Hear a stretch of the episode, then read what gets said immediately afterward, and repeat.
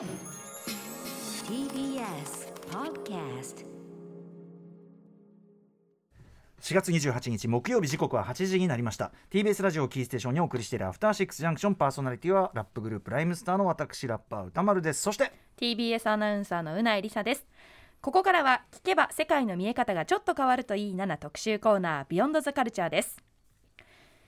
さて今夜は自転車のレースいわゆるサイクルロードレースの入門特集車輪のついた乗り物全般に疎い歌丸さんに向けて送る特集です。ちょっと待ってください。実は歌丸さん運転免許を持たないという強いポリシーを持ちながら好きな映画によく自転車レースが登場するため自転車にだけはまんざらでもない印象を持っていると。自動車にも何とも思ってないですよまた自転車レースを扱う映画を過去に評論したことから自転車レースに関する知識も一発に持っていそるとそれはないよ。いうことなんですかね。なそれはないですよ。しかし最近 F1 に興味を持ち始めたり、えー無免許同盟の仲間島尾真帆さんが抜け駆けして免許を取得したこともあり内心このままではいけないという焦りを感じ始めていると聞きました。そんな歌丸さんの悩みをいち早く察したスタッフの要請を受け今夜歌丸さんをロードレース沼に沈めに来たのがこの方ですサンキュー達夫さんよろしくお願いしますよろしくお願いします。はいよろしくお願いしますサンキュー達夫です。いや、歌丸さん、あれだけ映画見てて、自動車と自転車知らないって致命的いやですよ。いやいや知らないまあ確かにその免許をね自動車は持ってないし、ええ自転車もなまあもちろんの乗りますけど、はいあのレースに関してはまああんまり詳しいわいけじゃや、これもうないですよね絶対知っといた方がいいです。本当ですか？お願いしますよ。だ確かにでもまあ例えば「ヤングゼネレーション」ってね、はい映画が生涯ベストだなんて言ってんのにうんまあ自転車レース出てくる話だしね。とかいろいろあのそれこそ自分の評論の中でい。自転車レースが出てくる作品もあって、はい。あのあれですよあの映画カウンセリングって映画の本の中で自転車の映画の項目があって、はい。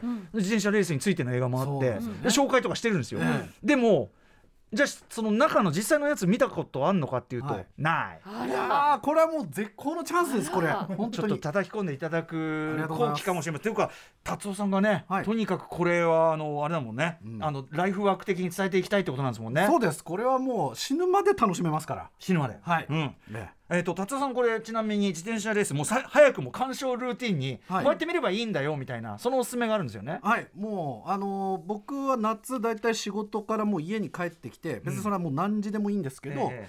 帰れる時間になったらまずテレビをつけて、ええでちょっと横目に見ながらですね、うん。あのーちょっと冷ややっこ作ったりとかあいいね。枝豆茹でたりとかして、うんうん。まあ基本ラジオみたいにずっとこう、きうん。中継を聞きながらですね、あええ。今日はサッシャさんがやってるなとか、うんうん。あ今日は永田稔さんが解説してくれてるななんて思いながら、まあ、重要なのはもう一番最後の方なんであじゃあそろそろ大体1時にレースの決着がつくんでうん12時くらいになったはい。らちょっと本格的に乱すかみたいなながら見とがっつり見両方できるっていう。あこれがもう毎日続くんであこう7月になったらやっぱこうじゃねえとなっていう。ー毎日あるんだ。毎日です。へー。3週間毎日あるんで。その感じ僕例えばねこれも超遅まきながらシリーズで、い、や駅伝面白いなみたいなことになった時い。やいや面白いなった時に、はい。やっぱり一日やってるから結構長いからそうですね。そのずっと集中してなくていいっていうか、はい。まあまあはい。もちろん重要なことが起こったりもするんだけど、はい。はい。まあそのダラダラしながらおっしゃる通り。できるっていうのは確かにながらがいけるっていうそうのはね。なんです。あの箱根駅伝みたいな感じが3週間続くと思ってください。へえでもその期間ずっとなんだ、そうなんです。てかこれみ見る側もともかくさ、はい。やる側大変じゃないですか。いやだから実況中継が2班に分かれて前半と後半でシフトチェンジするんですよ。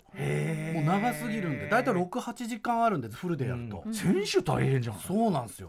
毎日この人たち走ってんだと思うと、あ自分も頑張んなきゃなみたいな気持ちになる。しかもねこっちは冷ややっこやりながらねそうですそうです。息なもんでいけるわけはい、もですもね、うんゴロゴロしながら見られるっていう、えー。夏、はい。夏夏のルーティンじゃん夏のルーティンです。へーなるほどまあ中継が長いんで移動中はもうスマホでラジオのように聞いたりとか、うん。まあ、帰ってからテレビで見るとかあるいはもう本当総集編だけ見るだけでも全然楽しめるんで、はい。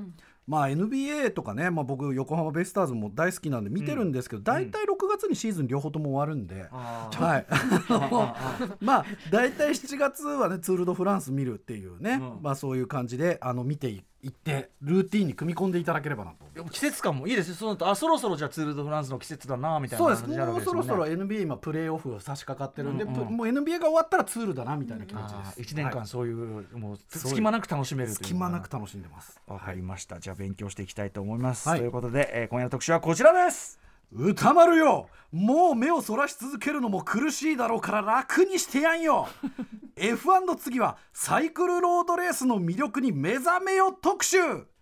改めサイクルロードレースほど見ていて楽しいスポーツはないかもしれない特集 by サンキュー達夫。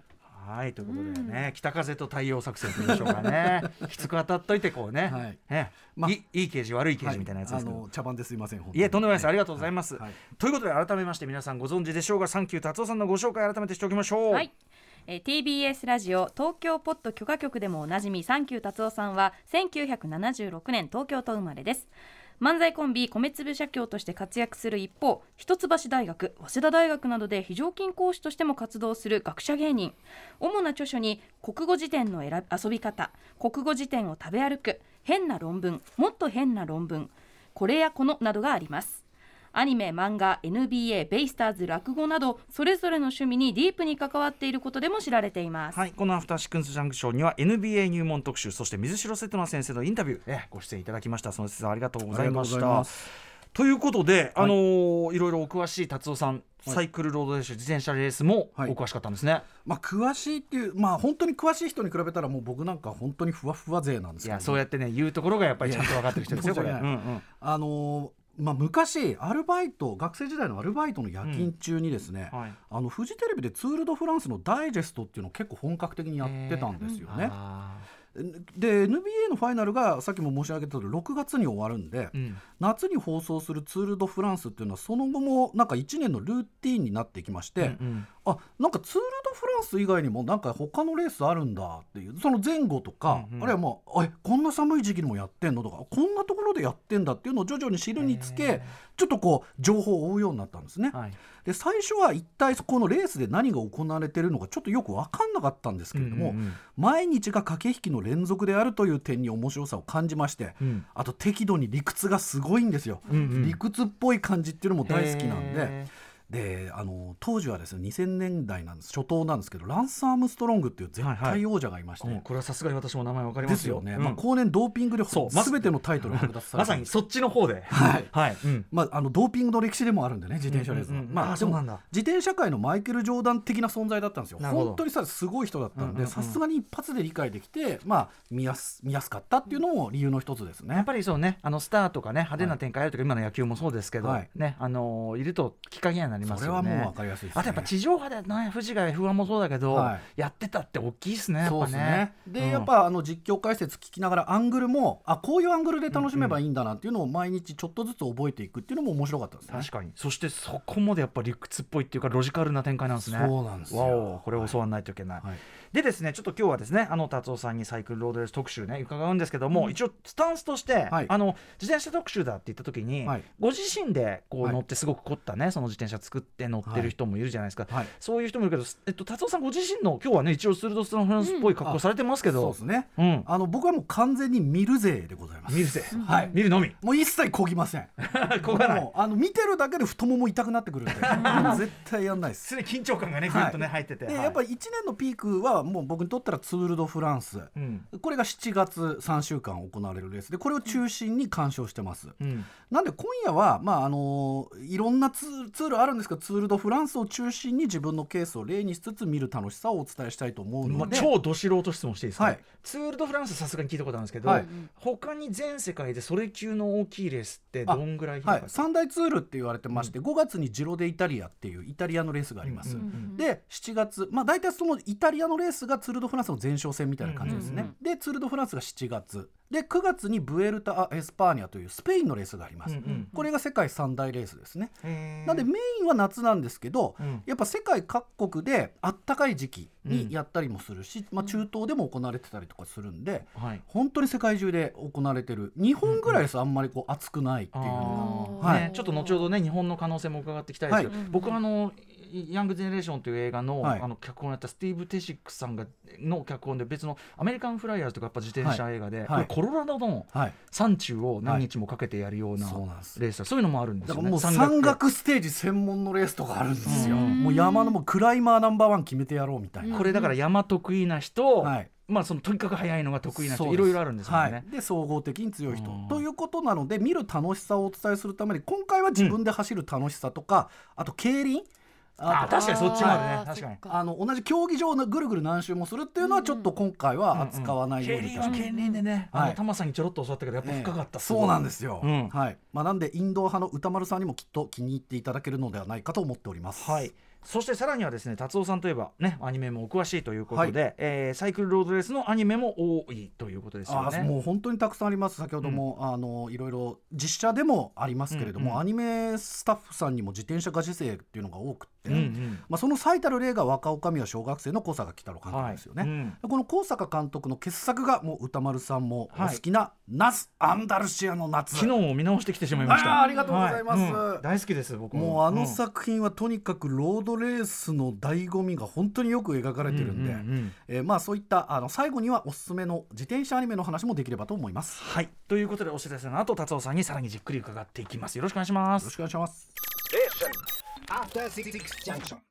TBS ラジオをキーステーションに生放送でお送りしているアフターシックスジャンクション今夜はサイクルロードレースほど見るのが楽しいスポーツはないかもしれない特集ということで講師はサンキュー達夫さんですよろしくお願いしよろますしくお願いします。はいサンキュー達夫です。えー、と今日後ろに流れてる BGM は皆さんご存知ドイツのテクノグループクラフトワークがツール・ド・フランス100周年記念にリリースしたという2003年のアルバム「ツール・ド・フランス」からお送りしております。うんさあということで、えー、と時期的にも今さ最高です。いい時期入るにまあ、はいい時期、まずあの年間でいうとこれからもう6月か夏にかけてですねロードレース盛り上がっていく時期なんで、うん今予習していくのはぴったりですし、はい。あとあの長い目で見ても今絶対王者がちょっといなくなっているので、うんうん新旧スターの世帯交代の時期ということで結構選手の年齢幅もすごいたくさんあるんで、感情移入選手があ感情移入できる選手が結構たくさんいると思うので。ゼロスタートで見れますよというはい。感じなんですかね。はい、ということで、えーサイクルロードレースの魅力について3つのパートに分けて説明していただきます。まず最初のパートは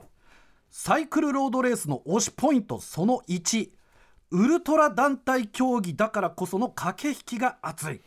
はい、ウルトラ団体競技。どういうことなのか伺ってきますね。ははいい、サイクルロードレース、自転車レース、どういうスポーツなんでしょうか？はいあのーまあ、先ほど挙げた三大ツールっていうのは3週間で終わるものなんですけど、えっと、1日で終わるレースとかもあるんですね。なんで大体数日から数週間のレースっていうのがあの世界中で行われていて数数時間、数週間をずっと長いコースを走る。そうですもう1日何百キロと走る、うんうん。で、えー、と結構コースに特徴がありまして先ほども言った結構山岳がきついレースでありとか、はベルギーのレースとかだと路面が全て石畳。ああ、それはそれでハードそうですね。まあ、でもやっぱ歴史がある国ってやっぱ石畳とかがすごいんで、そういうところをあの走るっていうのもちょっと風物詩になっていたりとかあと中東のレースうん。とかだと砂ぼこりがすごい砂漠みたいなとこ走るんで、やばいね。砂対策とかもしたりとかね、うんうんうんなんかそういうのもあります。でやっぱ最高峰は7月のツール・ド・フランスです。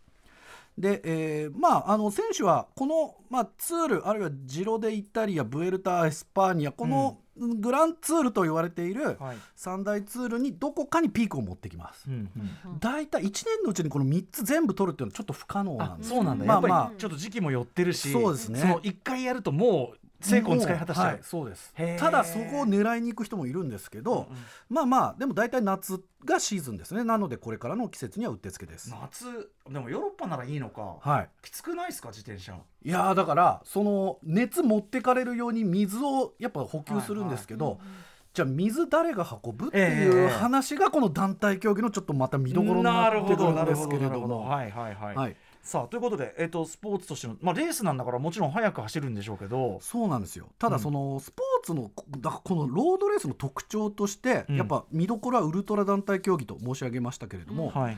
あの価値観評価する価値観が結構いっぱいありまして、ええ。普通に考えたらその3週間、うん総合タイムが一番速かった人、うん。まあ、これツルだとマイオ・ジョーヌっていう黄色いジャージを着ている人なんですけれども、総合的に一番速かった人と同じくらい、うんえーすごいのがスプリントが一番速かった人つまり決められた期間だけめちゃくちゃ速かったよと。うんうんでこの人たちは決められた期間あの全てのあのコースじゃなくて決められた期間走り切ったらもうあの燃え尽きてるんですよ。もうあじゃあ途中で力使い切っちゃってなので、その日のレースはトップの人から30分後ぐらいにもう入っちゃうんですよね。えそめちゃくちゃ遅れるんですよ。そんな瞬間的な燃え上がりでいいの？そうなんです。なので考えによったらレースの中にゴールがいくつかあるっていう考え方なんですよね。え例えばどれぐらいの期間になるんですか？えっと一番最後にすごい大きい山があるコースとかだと、その前にスプリントポイントっていうのを設けて、うんうんうんそこを一番に通過した人に20ポイントあげますっていうで、はい。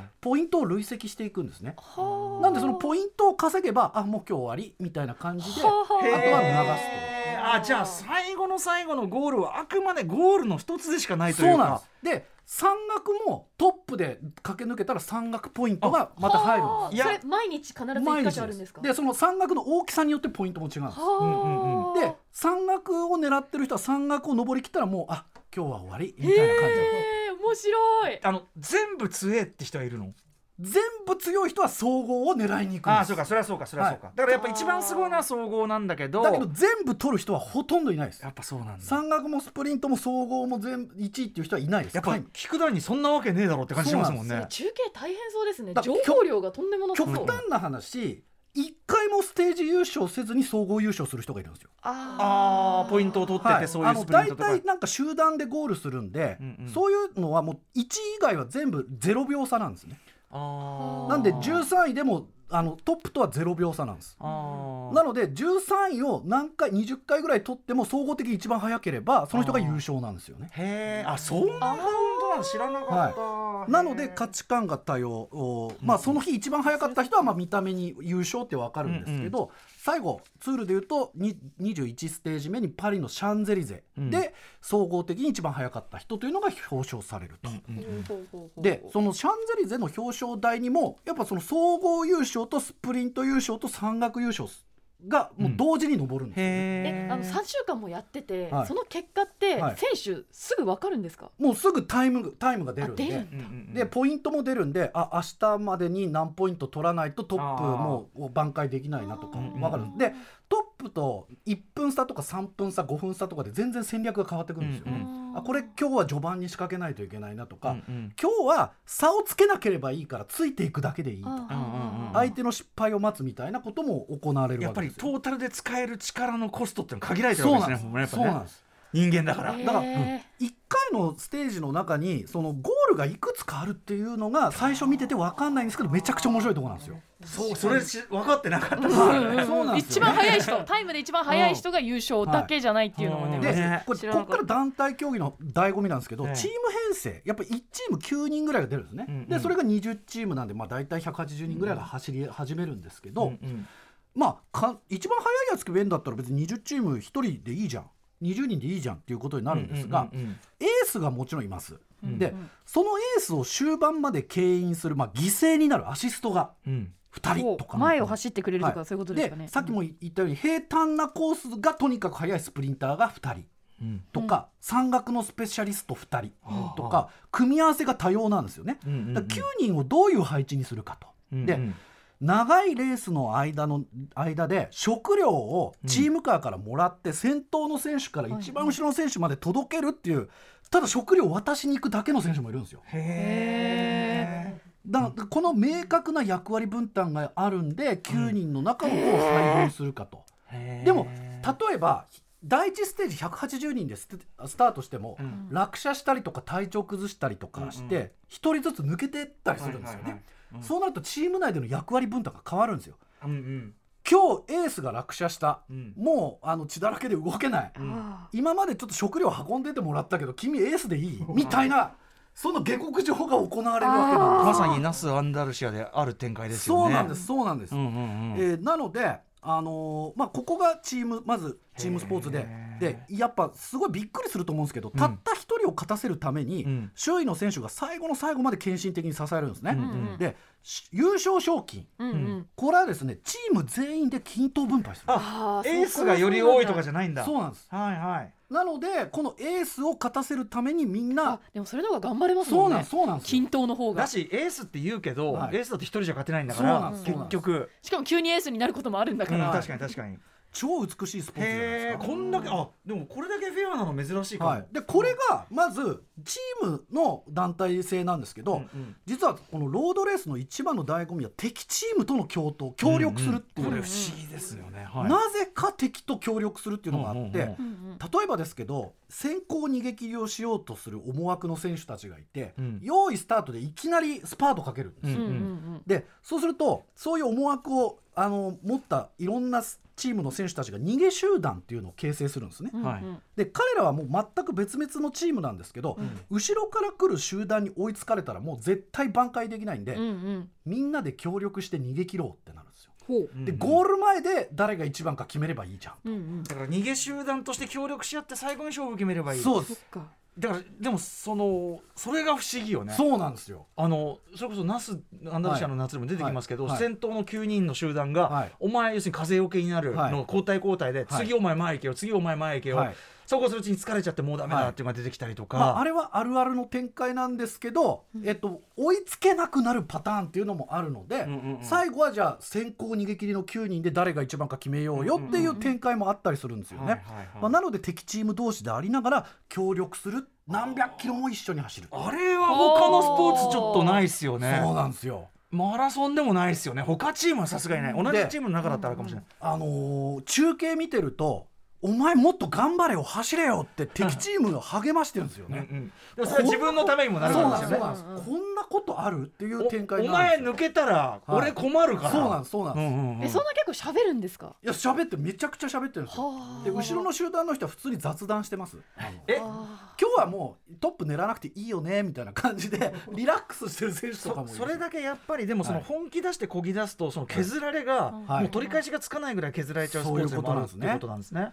まあ、なのであのさ先ほどから出てるダス・アンダルシアの夏の場合は主人公のペペっていうのが、まあ、逃げ先行逃げ切りからうん。さらに抜け出すんですよね、うんうん。でみんなどうせあいつを追いつけるだろうとうん。思ってて誰も追いかけないんですよ、はい。はい。でうわみんなに舐められてるって思いながら一人で先頭を走るんですけども、うんうん終盤に追いつくように走ればいいだけの標的だったのが途中集団で大きな落車が起こって、ん。その時点でエースを失ったチームが、ペペうんお前が優勝を目指すんだと。いう役割交代が起こるわけですよね。うんうん。そこで基本的にめったに決まらないこの単独の逃げ切りを成功させるっていう超レアレースだからドラマになってるわけですよね。なるほど。ああそうなんだ。あこんなことあるんだ。もうめったにないんですけど、まあ、なくもないっていう、その辺の絶妙なリアリティがあったんですよね。はいはいはい、しかもね、あのみさっき言った食料運びじゃないけど水運ばされてましたもんね、最そう初の方はね。だからもうあまた今日は頼むぜなんつって声かけながら水配ったりとか食料配ったりっていう役をやって先行逃げ切りして、でボロボロになってエースを勝たせる役だった人が、今日お前が勝つんだと言われてちょっと身が引き締まる。しかも地元でっていう、結構熱い展開なんですよね。いやだからさっき言ったその最後のなんていうの最後の勝ち負けだけ勝負だったらなここでこんなのんびりした感じにしてて、うん。いいの？って思うようなとこがいっぱいあるんだけそうなんどですそれ聞いてすごく腑に落ちますし、はいあそういうことかってもあるしで。集団はやっぱあのーみんなでリスクを分散してるんで、うんまあまあこのままだったら最後頑張れば追いつけるっしょみたいなノリなんで、うんうん割とリラックスして最初走ってるんですよ、ね。集団はリスクを分散してるっていうのは、まあはい。それはちょっとじゃあ後ほどはいはいはい。させていただきます。面白いですすでにね、はい。変わってるよね、すごく変わってまあ3週間っていうやっぱうんうん。り異常な期間があるからですよねある意味その長い旅団としてきうん。はい。半分は協力していかないといけないってところもあるかもしれない。はい。はい。ということで達夫さんね、えーサイクルロードレースの魅力について伺っております。次のパートに行ってみましょう。続いて行ってみましょう。サイクルロードレースの推しポイントその2大変なのはとにかく風、風ね、うん。うん。うんこれマラソンとかね駅伝でもやっぱりその風向きがどうこうみたいなのすごくありましたけそうどなんですよ。サイクルもやっぱし。まあ考えてみてください。平均時速40キロ、まあ、最高速だと780キロ出るわけですよ。うわーすごい。車の窓から走ってる車の窓から手出したらものすごい圧開けますうんうんうん。先頭走ってる人あれ全部受けるんです。よそうですよね。はい、なのでこれあのーよく通路を扱ったニュースなどで団子になった集団が縦に長い列になって走ってるとか、うんうん。ええあとゴールの前で急にわちゃわちゃしだすっていう映像を見たことあると思うんですけど、あれはね風と関係してるんですええうね。ん。で一番先頭走ってる選手っていうのはずっと、まあ、ものすごい風圧を受けてるんで、まあ、うん。うん水の中走ってるみたいなもんですよ、うんうんうん圧力的に。で、うん。その後ろにいる人は目の前に風を防ぐ盾がある状態なんです。よ。うんうん。それゆえ一人で走るよりも集団に混ざって前に誰かがいる状態で走るのが楽なんですね。うんうんまあ、マラソンとかもそうですよね。そうなんですんでしかし先頭走る人がずっと先頭で走るのは非常にしんどいというか不可能なので、うん定期的に先頭を入れ替わってこの辛さを分散させると。マラソンって入れ替わんないじゃないですか別に、うんそうなんですそう後ろの、うん。その前の人が、はい。後ろの人が前の人のために入れ替わるなんて状況はないから、はい。はい。それがそこすがマラソンとこのロードレースのけ決定的な違いですね。へえま面白い、あ、とにかく時間が長いんで、うん。あのみんなで協力して先頭を交代交代にうん、っていうのがやっぱさっきも言った敵同士で協力するっていうことにもつながっていくんですよね。あと。そうでもしないと乗り切れないぐらい過酷ってことなんですね、はい。本当ね。えーまあ、なんで例えば5人が抜け出したとして5人が30秒ごとに先頭を入れ替わる。で先頭だった人は最後列に回るっていうのを永遠に繰り返して、まあ、足をなるべく使わないこれはその場で、まあ、例えば抜け出したのが、まあ、この人数だなってなったら、はい。暗黙なのかこう、まあ、こういう話なのか、はい、その場で決まっていく。そういうことですね。うんうんで今日あ今日この人数だったらまあ大体じゃあこういうペースで回していこうかっていうのをうんもうそれぞれ提案し合うんですよ、敵チーム同士で。はいはいでじゃあ俺次先頭走るから次お前なあお前もっと頑張って走れよみたいな感じで声をかけるんですけどそこは敵なんでうん。ちょうど役割が入れ替わった瞬間に出し抜いて抜こうとするやつとかもいたりあー。当然ねそうだね裏かいたみたいな。とかライバルが一番後ろに回った瞬間にスパートかけて前出るとかあー。ズリーみたいなのもあったりするんですよね。なるほどね。まあでもうん。追いかける側がですね逃げ集団を吸収うじゃあすればいいじゃん。さっさと吸収すればいいじゃんって思うんですけど吸収すると結局その中からまた逃げる人が出てくるんであまあそうなるとまたそれ吸収し,、ね、しに行くっていうループになるんです。うんうん。だから、うん。あのまあ基本的には逃げ集団あのメンバーで、まあ、走ってても、まあ、いずれ追いつけそうだからまあいいかみたいな感じで容認っていうことが起こるんですよね。うん。逃げを容認するっていーうんですけど。まあいずれ追いつくだろうそうですそうなんです、うんうんでまた同じグルーここがプになると。理屈っぽいところなんですけうん。ど、うん。じゃあ、いえー、と1キロ何秒で詰めれば最終的にゴール手前で追いつけるなっていう計算ができるんです誰がするんですかそれ？それはチームカーから指令が出るんですあのこうやってあ。あのトランシーバーっていうかあれがついてて、はい。はい。なのでまあ今はあの足を溜めておいてそんなに本気で走らなくていいと、ただ今トップとちトップ集団と13分差あるからうん。これよりは広げるなとか、うんうんうん。まあ、山岳入るまでに5分差以内に収めてくれればいいっていう感じになるわけですよ。うんうんまあ、なので終盤になるとトップを走ってる選手っていうのは大きくロスをしなければいいので、うんうん。うんまあ正直今日勝てない苦手な山岳コースだけど、まあ、トップから5分差以内で入ればいいかみたいな判断が出てくる。そこが理屈。じゃあもう計算なんですね。だからもうチームが計算してもうこのスピードで走ればいいからみたいな。すごい数学なんですよね。なるほどでね。あーえーまあ最大の見どころはうん。そのゴール手前数百メートル、うんギリギリまでアシストが風を受けてエースを牽引します、うんつまりエースっていうのはうん。最後まで先頭走んないんですよ、うんで本当にゴール手前数十メートル。うん。もうアシストの選手がもうもうギリギリまで縦になって、ん。あと頼むわみたいな感じでうん。パスを出す。でもう楽じゃね？そそうなんです楽じゃねと思うんですけど、ええエースはその最後どのチームもその戦略でそうかえでもアシストの人たちもはいそれだけエースのペースに合わせてずっと走れてるってことですよねいや。そういうことなんです。で、うん仮にエースがちょっと遅れてるってなると、わざとペースを落としてエースの縦になりに行くんですよ。迎えに行くんですよ。エースになる能力十分ありますよね。いやそうなんですよ。だから、そうなるとこれあのままのエースじゃダメだから。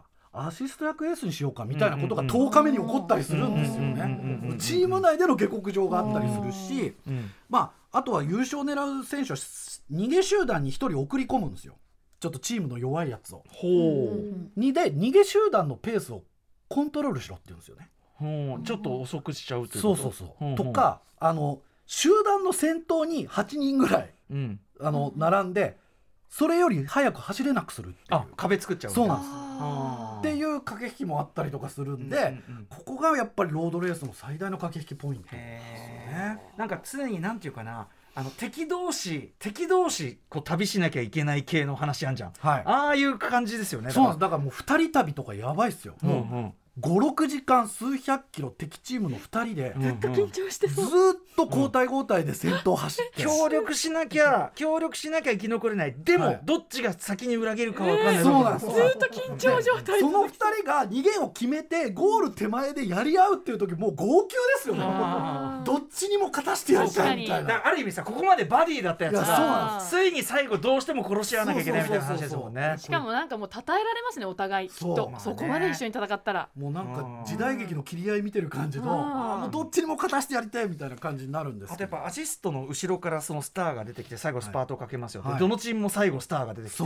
だからどのチームもすごいやつが最後にだからそこの盛り上がり花そうなんでそれもね。アシストを失ったエースとかは、うんうん。他のチームのアシストの後ろに入ってただ乗りしたりとかするんですよ。確かにそうしないと。お前それなしだろみたいな。そういうのがあった。りでも本当にこの678時間ぐらい何百キロっていうのがこの最後の一瞬のためにあるんで、うんうんうん。まああのこの最後の一瞬でちゃんとエースが仕事するかどうかっていうところがはいはい一番面白いところなんですね。しかも乱戦だからちょっと事故とかも起こりやすそそううじゃなんですよ。だないなんかあのよく終盤だけのダイジェスト見るとトップ走る選手ってなんか右とかすっげえ左とかに寄ってる映像あるじゃないですか。あれなんでああなるかってちょっと考えれば分かるんですけど、うん。真ん中走ってるとうん後ろから後ろの左から抜かれるのか右から抜かれるのか分かんないですよね、だから後ろ振り向けないわけですよミラーがないから、はいはい注意してるとこを一方向だけにするために。そっかそっか目だから線を一番左に寄っとけば右後ろだけ注意してれば、うんうんあなんか抜きに来たっていうのが分かるんで、うんうんうん。スパートに反応できるんですよね、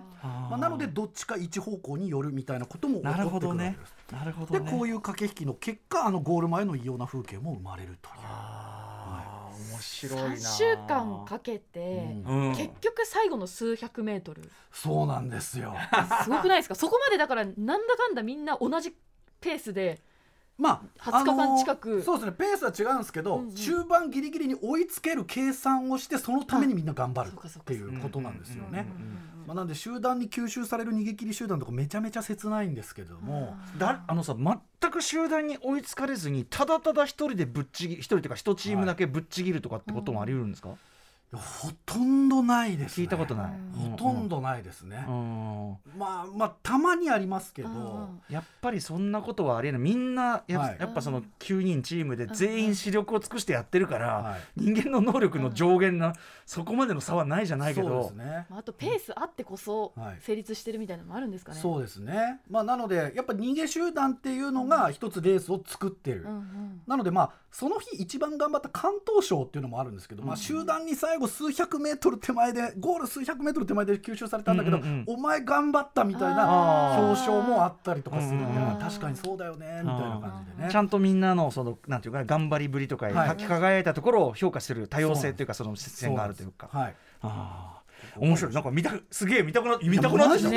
やべえ見たくなってきた。お1レースだけでも見てくれればほとんど全てのことが理解できると思う。ので、うんうんえちなみに賞金ってどれぐらいなんですか？いやもう何十億みたいな。何十億、はい。じゃあ分配ですねこれ。あへ ー。すごいです。はい、えーということでサイクルロードレースの魅力についてどんどん伺っております。最後のパートに行ってみましょう。お願いします。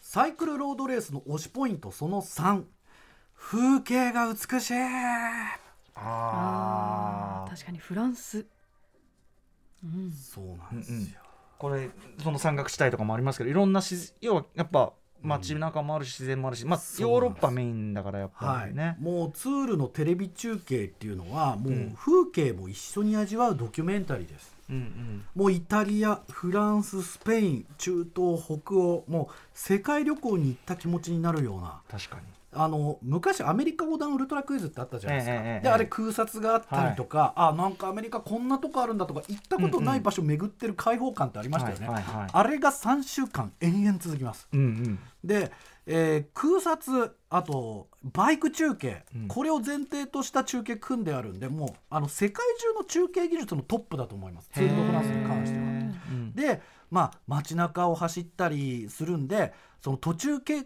通過する村の人々が、うん。そのツールを、ま、もう待ち望んで一文字作ってたりとかする、はいはい。あの空撮でね。あ映ること分かってるから。映分かってるからあー。ちょっと畑をあのあのちょうど買った後にあ田んぼアートみたいなやつ。みんなで手つないでぐるぐる動いて車輪の形に動こうとか、そういうのがあったりとか、うん。あとフランスとかだと特になんですけど古い城古城ですね。うん。うん言われがある古城っていうのがいろんな地域にあるんでそこも空撮で抜いてくれたりとか、もうそういうところもあったらこんな綺麗なとこあるんだねなんていうのしかもやっぱ自転車のスピードはちょうどいいかもしれませんね。これ正直 F1 だとね。早すぎ早てすぎる。早すぎる。おっしゃる通り、うんうんうん。そうかもしれない。なるほど。でまたそのドキュメントの部分としてはですね、まあはい。あの中継まあ中継技術のトップって言いましたけど例えば中継車が、うん。あの焦って選手を引いてしまったりとかね。えー？それはダメじゃない？あとテンション上がった沿道のお客さんの例で集団落車が起こあるそれはこれはひどい。旗が引っかかって。ひどい。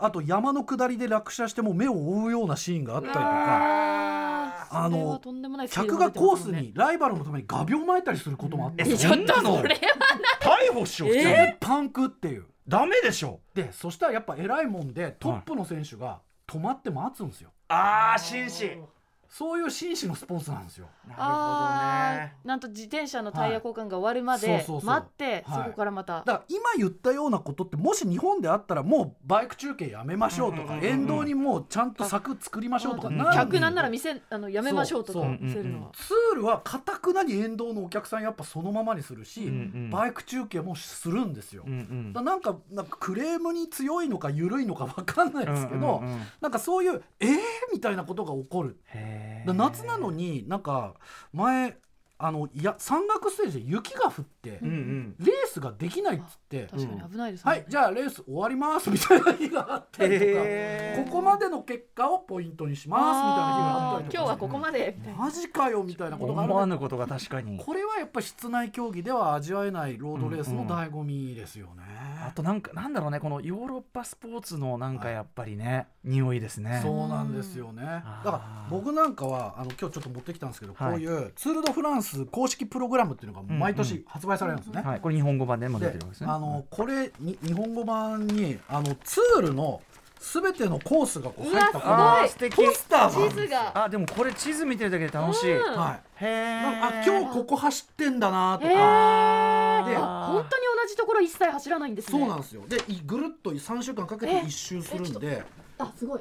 はい。パリから始まって南仏の方にこうぐぐっと降りていく感じ、だから例えばその年によって毎年コースが違ってて、うん今年はじゃあ島スタートにしますとか、うん。あ今年はモンうサンミッシェル行きましょうとか。あそうなの。駅伝みたいに決まってるわけじゃないんだなんです。ねなのでえっ、とあ今年うちの村にツールが来るみたいなことでやっぱフランス人みんな盛り上がるんですよね。うんうんで最終的に決まっているのは最終日がパリのシャンゼリゼ。うんうん。うんゴールだけは決まって。うんうんでこの日21日目のためにあのもう交通封鎖もされて、うん。シャンゼリゼと、まあ、あと凱旋門とかコンコルド広場とか、そのルーブル美術館とかのあたりがもう誰も入れないようにもうそこでうんうん。自転車レースが行われる、うんう。んしかも私その一本道でずっと続いてるはい、コースなのかと思ってたら、うんうんうん。はい。これかなり飛び飛びになるんですね。だから移動するんですよゴールが終わった後に。あじゃあ1日目ここまで、はい、2日目ここまでそういうことですか、はい。車でだからみんな移動して。そうなんです。だからで沿道のお客さんもこれに合わせてキャンピングカーで移動するんですよ。あ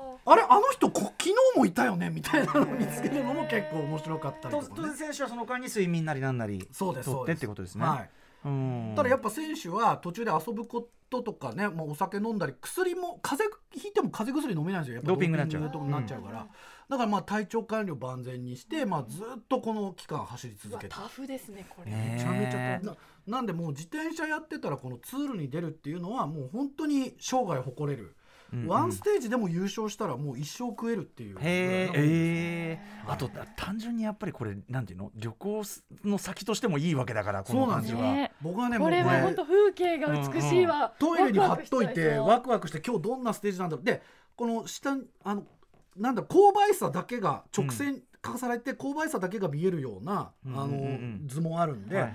あ今日 2,000m2 回登んだみたいな、うんあ 2,000m 級の山2回登る？みたいな感じの、うんうんうんうん。あこんな山登ってんだねっていうのも分かったりとか。ーはい。結構ビビッドにやっぱ伝えるっていうのも、うん。あの工夫されてるんでしかしすごいな。毎日映画見てるみたいな感じです。はい。あはいはいはい。ありがとうございます。さあということで、まあ、今日はねツール・ド・フランス中心にお伺ってきましたでもなんかこの時点でめちゃくちゃワクワクした。スナイスプレゼン。いやありがとうございます、いやもう本当にすごい。誰も話し合える仲間がいなくて本当になんか。どこでもいい。だからこれこそ本当にその日本語の中継というか実況と解説が欲しいね。どれだけ分かりやすいのかっていうのが気になりますよう。ね。ん。いやだからもうサッシャさんとかすごいっすよ。やっぱそうサッシャさんなんだ。さすがだな、栗村治さんとかね、うん。すごいっす。これえっと日本で見るにはどうすればいいんですか？日本では J スポーツというところがですねツール・ド・フランスをはじめ世界の各レースを中継しています。本当こんなレースまで中継してくれるんだっていうのをやってくれてます、うんうんでネットだと J スポーツのオンデマンド視聴か Amazon プライムの J スポーツ配信、まあ、あ僕はもうオンデマンドで見てて家帰ってきたら Chrome キャストにつないでテレビで見るみたいなのをやってます、あであと衛星放送やケーブルテレビ。これはまあスカパーや j イコムと契約すればツール・ド・フランス見られますね。アマゾンプライム入ってれば見れるんだ。はい。じゃあこれで見れるのかな？でまあスマホでもテレビでもパソコンでも見ることができますんで、まあ、途中ちょっとね地方の出張とかあっても毎日終えるしね。あ今日この選手頑張ってんなっていうのもあのどこにいても確認できるっていう。うんうん。なのでまあ家にいない時はラジオ代わりに耳で聞いたりたまに目で追ったり、まあ、ラジオを聞くようにつけっぱなしにしておくのがいいと思います。なのでもう僕はツール見ないとこう夏が来たって感じがしない体になってしまってるんで、まあ、そういうなんかあの年間ルーティンに組み込んでいくっていうのがはい。すごくいいと思います。あのー F1 だとそれこそねあのサッシャさんがやってる毎週1回その週のレースのあのなんていうの解説あ総括してくれたりするかあれがすごい僕初心者なんで分かりやすいんですけだど NHK とかはあのウィークリーツール・ド・フランスみたいな感じでダイジェストやってくれたりもするし昔はまあ毎日ツール・ド・フランスって毎日のレースをちゃんとやってくれてたんですけど、まあ、最近はウィークリーになってるかな。うん、あでもそれもいいかも、はいうちにははいはい、まあ本当レースが動いてるっていうのが分かれば、うん。もう本当なんかそのそれ見るだけで全然大丈夫だと思いますよ。うん、あとやっぱその単純にね綺麗な景色見ていやワオっていうーね本当すごいですよ。それだけでもフィラー映像としてもう最高級みたいな、だからまあレースのこととか分かんなかったり最初はもう全然ルール分かんなくても映像の力だけでうんうん最後まで見れちゃいます。うん確かに、あこんな感じなんだと、まああの男性にも女性にも人気のあるスポーツなんで、ぜひ日本の人たちにも見てもらいたいなと思ってます。美しいというのがあるんですね。はいということで、えー、とここまではまあリアルなそのサイクルロードレースの世界でございますが、えーまあ、我々やはりですねエンタメ作品を通じてなんかね、知るということもいっぱいありますんで、はい。ぜひちょっと,、えー、と特にあのやっぱ達夫さんといえばアニメなんで、アニメ作品で、えーこの自転車レース描かれてておすすめのものがあればぜひそちらもご紹介いただきたいです。あります、はい。もうなんといってもナス・アンダルシアの夏。こやっぱりそうなんですね。れはもうこれはもここまでの話聞いて、う、はい。ちゃんと見たい。えーもう本当にだって魅力全部分かった上で見ることができるわけですもんね。うなぎさん見て本当に、うん、なんか昔見たんですけど、はい。うんなんかあんまりこう記憶にそんなまあになんかルールとかもわかんないし、はい。残ってなかったんですけど今このなんだろうなんてそのトップ集団に抜け出したりとかその駆け引き。全部入ってますよね。どういうものかを理解した上で見られるから。大泉洋さんが声をやってるペッペ・ベネーヘリっていう選手はまあ本当に切ない存在なんですよ。うん。なんかもう首寸前みたいな。はい、首寸前誰からも期待されてない。なのになんで俺はトップを走ってるんだろうっていうのをずっと考えて自分の人生を振り返ってしまう、でしかも挙句地元のレースなんだけどそんなに地元っつっても上がらない理由が一つあるという。そうなんですよ。その切ない理由なんですよね。まあかの元カノがね結婚して元カノが自分のお兄さんと結婚す結る婚する日にっていうやつなんですよね、まあ、これが2003年の高坂2003に監大泉洋さんあれを抜擢してるのもここもすごいし高坂監督がもうあの水曜どうでしょうの大ファンそういうことなんだ、ええ、もう。で小池栄子さんとか筧敏夫さんも出てます。ネットフリックス UNEXT アマゾンプライムなどで配信中です。レースがもう始ま要するにレースだけですもんねこれ実そうです。際ねもう1レースだけをやってくれてこれは本当に最初見るには最適だと思います、この今日の話を聞いて見ていただくと最高だと思います、ナスアンダルシアの夏です、はい、えーさらに行きましょうか。はい。弱虫ペダル。あやっぱりそうなんだ。これはもうね、うん。あの原作渡辺渡先生のコミックですけれども、うん。えー2013年以降幾度もテレビアニメ化や劇場アニメ化、まあ、舞台化もされております。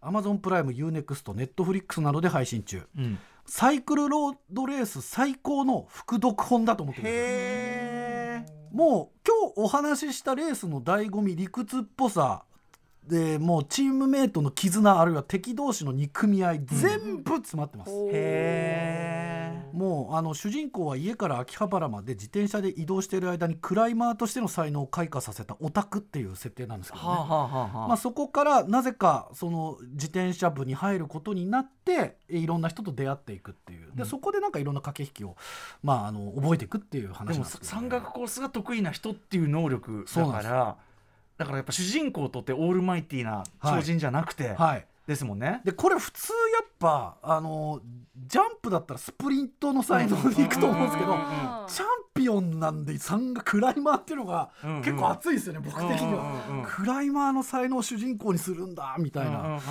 これは弱ペダまあ本当にねあのーもう BL 的にも美味しい作品です。あそうよろしくお願いします。それこそ最後華々しくゴールする役じゃないっていうことですもんね。そうなんです。はいなんでチームメイトの葛藤をそばで見るっていう。あなのであの視聴者代表でもあるわけですよね。うん自転車素人なんで。あ、はいだからこそそうか。はい。あの解説目線にもなってそるということうですね。わかりました。山虫ペダルやっぱりすごいということ。はい。そして最後はですね、えーベルビルランデブーうん。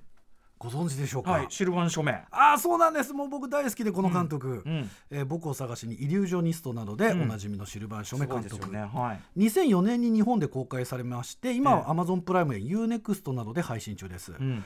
この「ベルベルランデブー」まあ、ちょっと一風変わった作品なんですけどよく見るとですね、うんまあ、おばあちゃんが主人公なんですけどなんか変な話だなってそうなんですよいう。うん。ただ孫が念願かなってツール・ド・フランスに出るっていうお話なんですよね。あ、そうでしたっけ？んほんそのツールのレース中にあのカメラが入ってないところで行方不明になるっていう話なんですよ。もうねこの作品を見ると、うんあのフランス人にとってツール・ド・フランスというのがどれだけ巨大な存在かっていうのが分かると思いあ、ます。そうか。どんだけお祭りなのか、はい、もう夏季休暇である7月に、あのーもう本当にこのツール・ド・フランスを見てないフランス人はいないっていうぐらいああそうなんだじゃあ選手ってもうとんでもないスターですね大スターです。あで最近だとあの日本の相撲みたいにその日本人選手が優勝できないみたいなのと同じであフランス人選手が優勝できてなくて国際化が進んでるんで。その中でフランス人選手が出ようもんならもう大スターなんですよ。なんで日本で言えばもうツールっていうのは箱根駅伝と相撲と m 1グランプリ足した感じの存在です。ボンと正月全部来てます。うんうんうん。しちゃってるぐらいの、でもそれくらいの注目度が3週間続くと思っといてください。その感じがベルビルランデブはい。ーと伝わってくるバッというか。チリ伝わってるんですよね。そうかそうなんだ。見直さなきゃ、これはねぜひ見ていただきたい作品だと思ってます。はい。ということで、はい。もうさすが達夫さんですよ、いやいやいや。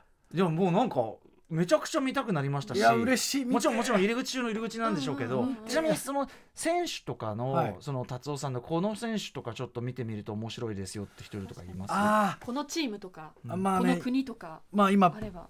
ペーペーター・サガンっていうサガンっていうスプリントキングみたいな人がいるんですけれども、うん。あのスプリントは緑のジャージ着てる人なんですけど、うんうんあの王子様感半端ないんですよ。めちゃくちゃ強いんですよ。うんうん。もうどんなことがあってももうあのこの期間この区間は絶対強いっていう、うんうん。サガンっていう選手がいるんで、はい、毎年僕はこの人を軸に見てますね。今日サガン勝てんのかなみたいな。ペーター・サガン、はい、ペーター・サガン、ペテル・サガン、スロバニアの選手です。スロベニアの選手です。うんうんはい、うん。はい。チームどこなんですか？えっ、と、サガン、今どこ、キャノンデールかな？あうん。ー、あのーあっていうところですね。でもイケオジってボーラか感じですね。うんそうなんですよ。いいですちょっとね、うんめちゃめちゃ毎年髪型変えてきたりとか、うんひげ剃ったりとか、いろんな感じで出てくるんで。ちょっとコリン・ファーストす夫婦というか、ね。うん確かに、うん。うん。はい。はいはいで、あのーツールに参加してるチームっていうのが実はその国ごとで分かれてるんですよね、うん。意外とイギリスのチームでイギリス人選手を中心に作ってるチームとかあフランス人フランスのチームでフランス人中心なんだけど外国人も入ってるよっていうほんほんほんほんあのお国柄が出るんです。なんかラグビーワールドカップみたいですね、あそういう感じです。うん。国代表だけど外国の選手も入はいってるみたいな、はい、なので、まあ、ドイツのチームとかその、まあ、あの UAE のチームとかいろいろあってそのお国柄っていうのを見るのが結構面白いかと思いますんで。ん割となんかあの親近感があのあある国とかをね応援するのも面白いかなと思います。はい。ということでですねだんだんお時間近づいてきたんですけど、まあ、サイクルロードレース。とはいえ日本でですね、はい。やっぱりね達夫さんも話す場がなかったなんておっしゃってるぐらいで。もうそうっすよこれもっと人気出るうんはずだっていうふうに達夫さん的には思ってるわけですよ絶ね。対もうだってこんだけ景色が楽しめる国他になかなかないですよ。うんアルプスもあるし、うん。古いお寺もあるし。あ日本においてね、はい。うんうん。